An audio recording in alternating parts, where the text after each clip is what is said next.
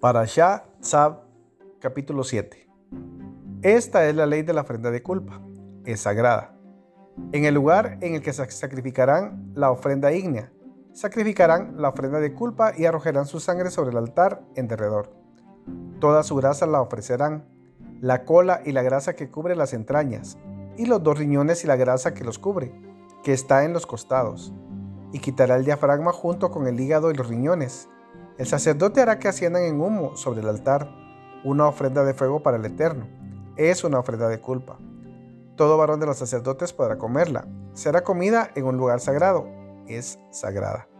Como el sacrificio expiatorio es la ofrenda de culpa, hay una sola ley para ambos. Será el sacerdote que realice su servicio de expiación. El sacerdote que ofrende la ofrenda ígnea de una persona, el cuero de la ofrenda ígnea que ofrendó le pertenecerá al sacerdote, será suyo. Toda ofrenda vegetal que sea horneada o que sea cocida en una sartén profunda o en una sartén chata, pertenecerá al sacerdote que la ofrende. Será suya, y toda ofrenda vegetal que esté mezclada con aceite o que sea seca pertenecerá a todos los hijos de Aarón, a todos por igual. Esta es la ley de la ofrenda festiva de paz que se ofrecerá al Eterno. Si la persona la ofrenda como ofrenda de gracia, ofrenderá con la ofrenda de gracia festiva panes ácimos mezclados con aceite, obleas ácimas untadas con aceite, y panes de sémola hervida mezclados con aceite.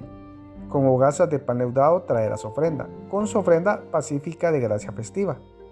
De ella ofrendará uno de cada una como ofrenda, una porción para el Eterno. Le pertenecerá al sacerdote que arroje la sangre de la ofrenda de paz. Y la carne de su ofrenda festiva de paz y de gracia debe ser comida el día de su ofrenda. No dejará nada para el día siguiente. Si su ofrenda festiva es por un voto o por una donación, debe ser comida el día que ofrendó su ofrenda festiva. Y al día siguiente podrá ser comido lo que haya sobrado. Lo que sobre de la carne de la ofrenda festiva será quemado en el fuego al tercer día.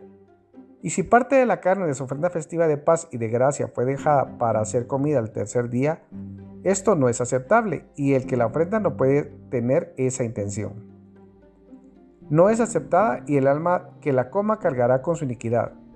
La carne que toque cualquier cosa impura no podrá ser comida, será quemada en el fuego. Pero de la carne cualquier persona pura podrá comer.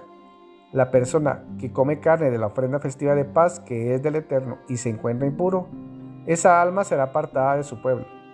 Si una persona tocase cualquier impureza, ya sea impureza humana o un animal cadáver impuro, o cualquier objeto abominable impuro, y comiese de la carne de la ofrenda festiva de paz que es del Eterno, esa alma será apartada de su pueblo. El Eterno habló a Moshe diciendo, háblale a los hijos de Israel diciendo, no comeréis toda grasa de bueyes, ovejas o cabras. La grasa de un animal que murió y la grasa de un animal que fue despedazado podrá tener cualquier uso, pero no ser comida. Porque todo el que coma la grasa de las especies animales de las que se pueden traer ofrendas al Eterno, el alma que la coma será apartada de su pueblo. No consumiréis sangre en ninguno de vuestros lugares de residencia, ya sea de aves o de animales Toda persona que consuma sangre, esa alma será apartada de su pueblo. El Eterno habló a Moshe diciendo, háblale a los hijos de Israel diciendo, cuando un individuo traiga su ofrenda festiva de paz al Eterno, entregará de ella su ofrenda al Eterno.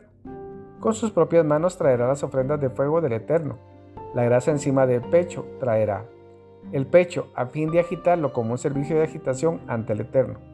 El sacerdote hará que la grasa se eleve en humo sobre el altar y el pecho será para Aarón y sus hijos. Daréis el muslo derecho al sacerdote como un regalo de vuestras ofrendas festivas de paz. Todo el que entre los hijos de Aarón ofrezca la sangre de la ofrenda de paz y la grasa, recibirá el muslo derecho como su porción, porque el pecho de la agitación y el muslo de la elevación los he tomado de los hijos de Israel, de su ofrenda festiva de paz, y se los he dado a Aarón, el sacerdote, y a sus hijos como decreto eterno de los hijos de Israel. Esta es la porción de unción de Aarón y el regalo de la porción de unción de sus hijos de las ofrendas de fuego del Eterno. El día que el Eterno los sacó para que oficien ante el Eterno, que el Eterno ordenó que se les diera el día que los ungió de entre los hijos de Israel. Es un decreto eterno para sus generaciones. Esta es la ley de la ofrenda ígnea, la ofrenda vegetal, el sacrificio expiatorio y la ofrenda de culpa, y las ofrendas de consagración y la ofrenda festiva de paz, que el Eterno ordenó a Moshe en el monte Sinaí, el día que ordenó a los hijos de Israel que trajeran sus ofrendas ante el Eterno, en el desierto de Sinaí.